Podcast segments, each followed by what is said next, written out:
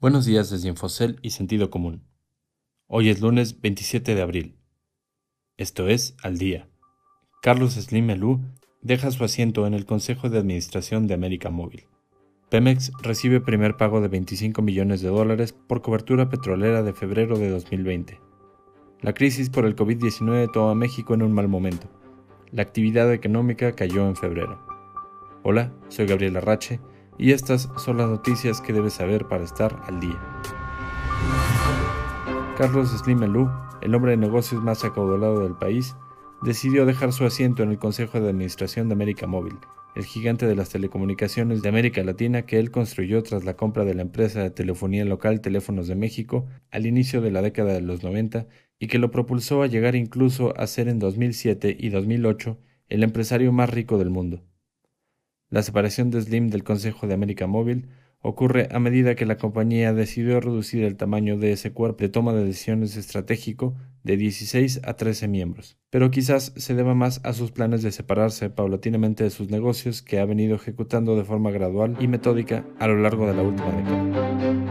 Pemex recibió 25 millones de dólares el 6 de marzo al ejercer parte de los instrumentos de cobertura que contrató para garantizar ingresos por la venta de barriles de crudo el mes de febrero, de acuerdo con un documento obtenido por Infocel a través de una solicitud de acceso a la información.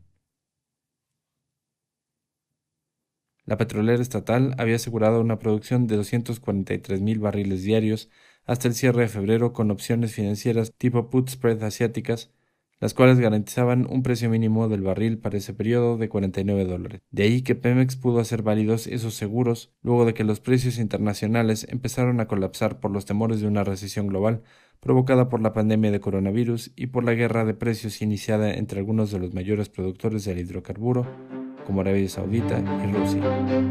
La economía mexicana envió señales adicionales de debilidad en febrero, por lo que recibirá el impacto de la pandemia de coronavirus COVID-19 en un momento de bajo rendimiento que hace pensar a un número cada vez mayor de especialistas que habrá una contracción económica profunda este año, así como una recuperación lenta y tropezada.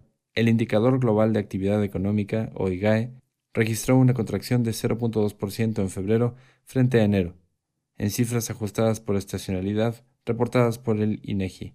De esta manera, el IGAE tuvo su primer tropiezo desde octubre, una tendencia que muy probablemente se acentuará por la parálisis económica que está viviendo el país por las acciones de aislamiento social para frenar la pandemia de coronavirus COVID-19.